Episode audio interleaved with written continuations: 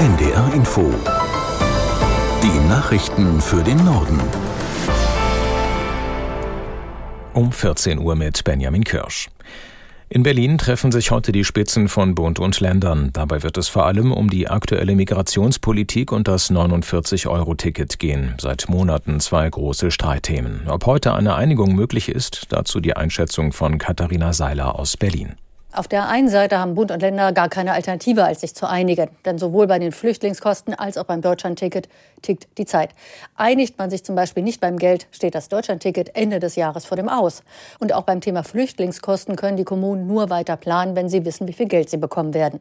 Auf der anderen Seite bewegt sich zwischen Bund und Ländern gerade bei den Flüchtlingskosten offenbar so wenig, dass viele Länderchefs skeptisch sind. Hinzu kommt, dass die CDU jetzt zusätzlich fordert, dass die Migration wirksam begrenzt werden soll, zum Beispiel durch Asyl Asylverfahren in sicheren Drittstaaten. Und das gehörte bisher nicht zum Forderungskatalog der Länder. Es scheint also alles möglich, keine Entscheidung, Durchbruch oder kleine Fortschritte. Israel setzt seine Offensive gegen die Hamas ohne Unterbrechung fort. Nach Angaben der Armee wurden innerhalb von 24 Stunden 450 Ziele der Hamas angegriffen. Aus Tel Aviv Björn Dake.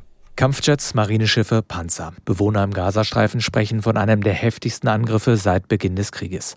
Die von der Hamas kontrollierte Gesundheitsbehörde in Gaza spricht von vielen Toten. Um eine weitere Eskalation zu verhindern, schicken die USA weitere Truppen in den Nahen Osten. Das Militär verlegte ein atomwaffenfähiges U-Boot ins Rote Meer. Dass es darüber öffentlich spricht, zeigt, dass es vor allem um Abschreckung geht. Abschreckung in Richtung Hisbollah-Miliz im Libanon und damit auch in Richtung Iran. Die israelische Armee untersucht nach eigenen Angaben, ob bei einem Drohnenangriff gestern im Libanon auch Zivilisten getötet wurden. Das Militär teilte mit, ein mutmaßliches Transportmittel für Terroristen angegriffen zu haben. Nach libanesischen Angaben wurden drei Kinder und ihre Großmutter getötet. Der Nahostkrieg ist auch das Thema bei einem Treffen von US-Außenminister Blinken mit seinem türkischen Kollegen Fidan in Ankara gewesen. Das Gespräch fand unter Ausschluss der Öffentlichkeit statt. Aus Istanbul Uwe Lüb. Den Menschen in Gaza mehr Hilfe zukommen lassen, eine Ausweitung des Konflikts verhindern und Voraussetzungen für einen dauerhaften Frieden schaffen.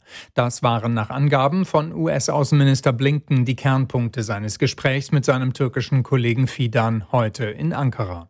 Zudem sei es wichtig, die Freilassung der Geiseln von der Hamas zu erreichen. Hier könnten auch andere Länder eine wichtige Rolle spielen. Fidan betonte, Israel dürfe nicht länger Zivilisten angreifen und Menschen aus dem Gazastreifen vertreiben. Die Bombardierung ziviler Ziele und die Zerstörung der Infrastruktur Infrastruktur in Gaza seien nicht hinnehmbar. Außerdem drängt die Türkei auf einen vollständigen Waffenstillstand. Einig sei man sich, dass es eine Zwei-Staaten-Lösung geben müsse. Nach der Geiselnahme auf dem Hamburger Flughafen soll der mutmaßliche Täter heute einem Haftrichter vorgeführt werden. Der 35-Jährige hatte gestern am Nachmittag nach mehr als 18 Stunden aufgegeben und sich der Polizei gestellt. Seine vierjährige Tochter wurde in Sicherheit gebracht. Aus der NDR Nachrichtenredaktion Marius Zekri. Er war gestern nach dem Ende der Geiselnahme erkennungsdienstlich behandelt und in Gewahrsam genommen worden. Ob der mutmaßliche Täter aber in Untersuchungshaft genommen wird, das muss ein Richter entscheiden. Im Zuge der Geiselnahme war es auch zu Kritik am Sicherheitskonzept des Hamburger Flughafens gekommen. Schließlich war es dem mutmaßlichen Täter gelungen, ohne größere Probleme mit einem Auto auf das Vorfeld zu gelangen. Nach Angaben einer Sprecherin sei das Sicherheitskonzept des Airports bereits gestern mit den aktuellen Erfordernissen abgeglichen worden. Gleichzeitig will der Flughafen weitere bauliche Maßnahmen an möglichen Zugangspunkten Beamten zum Sicherheitsbereich umsetzen, hieß es. Die in Iran inhaftierte Friedensnobelpreisträgerin Narges Mohammadi ist in einen Hungerstreik getreten. Das schreiben Angehörige der 51-Jährigen bei Instagram. Mohammadi habe den Hungerstreik mit einer Botschaft an die Familie aus dem berüchtigten Evin-Gefängnis in Teheran bestätigt. Sie protestiere damit gegen die Haftbedingungen. So erhielten kranke Inhaftierte nicht die nötige medizinische Behandlung. Die Menschenrechtsaktivistin ist zu einer langjährigen Haftstrafe verurteilt.